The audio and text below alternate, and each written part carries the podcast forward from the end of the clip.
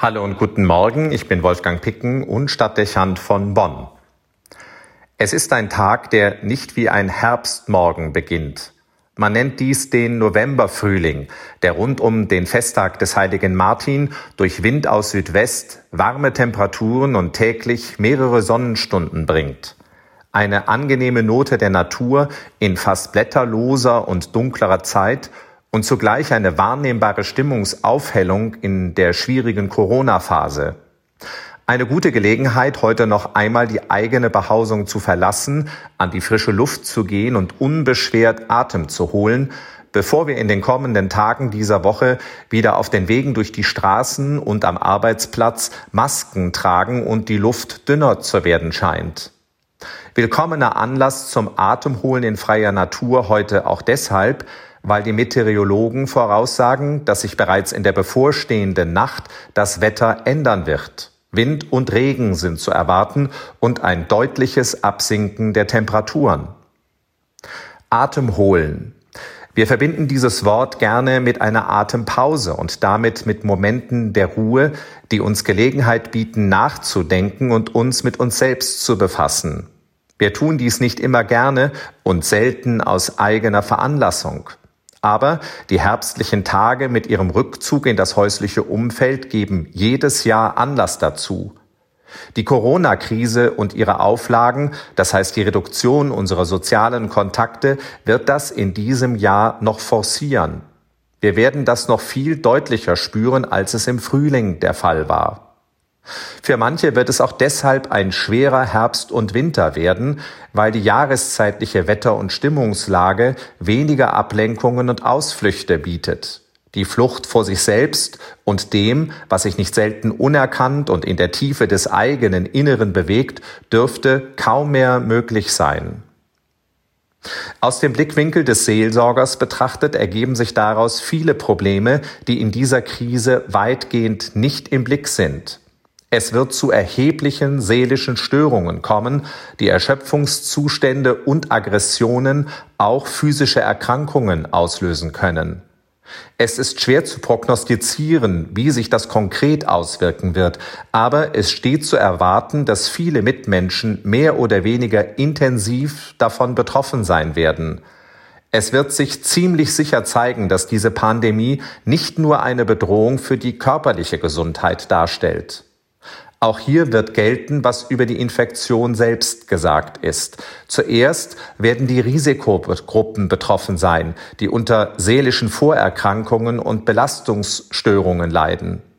Zudem wird es all diejenigen besonders tangieren, die, vielleicht ohne dass sie es wüssten, vieles verdrängt haben und mit einem aufgestauten seelischen Ballast leben.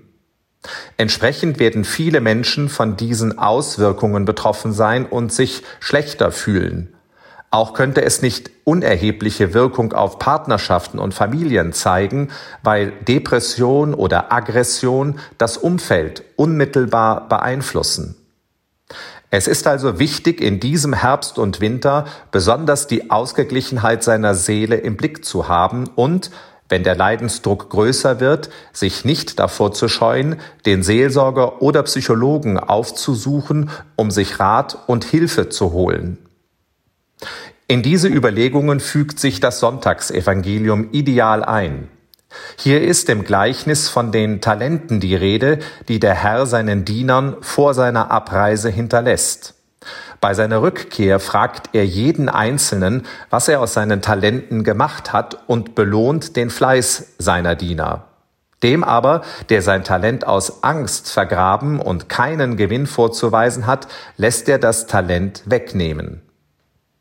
Das ist ein extrem nützliches Bild und eine hilfreiche Anregung für die Atempausen der kommenden Wochen. Wie sieht es aus mit den eigenen, ganz individuellen Talenten und den Ergebnissen, die man vorzuweisen hat? Sind unsere Talente an der richtigen Stelle fruchtbar eingesetzt? Damit ist nicht die Frage nach dem Anstieg von Vermögen und Besitz gemeint. Es geht darum, ob ich an der richtigen Stelle stehe, um die eigenen Talente nützlich einzusetzen. Arbeite und lebe ich da, wo meine Talente passen und gefordert sind? Wenn das gestern noch stimmig war, kann das heute schon anders sein. Das Leben ändert sich und man selbst tut es auch. Also gilt es immer wieder neu auszutarieren, ob die Balance des Lebens stimmt. Manchmal können es schon kleine Korrekturen sein, die eine Lebenslage wieder stimmig werden lassen. Nicht ausgeschlossen aber, dass auch einmal deutliche Veränderungen not tun. Sollte man sein Talent aus Angst oder Gewohnheit vergraben haben? Es gibt so Phasen, da lebt man müde und anspruchslos vor sich hin. Aber das Leben und das Talent, das jeder besitzt, ist uns nicht gegeben, um vor uns hinzuleben. Damit werden wir nicht glücklich und damit werden wir auch der Aufgabe nicht gerecht, die es in unserem Leben gibt. Vergrabene Talente sind vergeudet und zu schade, denn das eigene Leben und unsere Zeit kann auf kein Talent verzichten. Die Atempause könnte also zur Talententdeckung führen, was an sich schon eine freudige Überraschung sein könnte. Wie auch immer, Vielleicht nutzen Sie den Spaziergang heute oder ruhige Minuten der kommenden Woche zur Talentprobe. Eine kritische Bilanz, worin die eigenen Talente bestehen und ob sie im Leben genügend zum Zuge kommen. Nicht zuletzt auch zum Zuge kommen, damit sich die Welt im Sinne Jesu zum Positiven verändern kann. Wolfgang Picken für den Podcast Spitzen aus Kirche und Politik.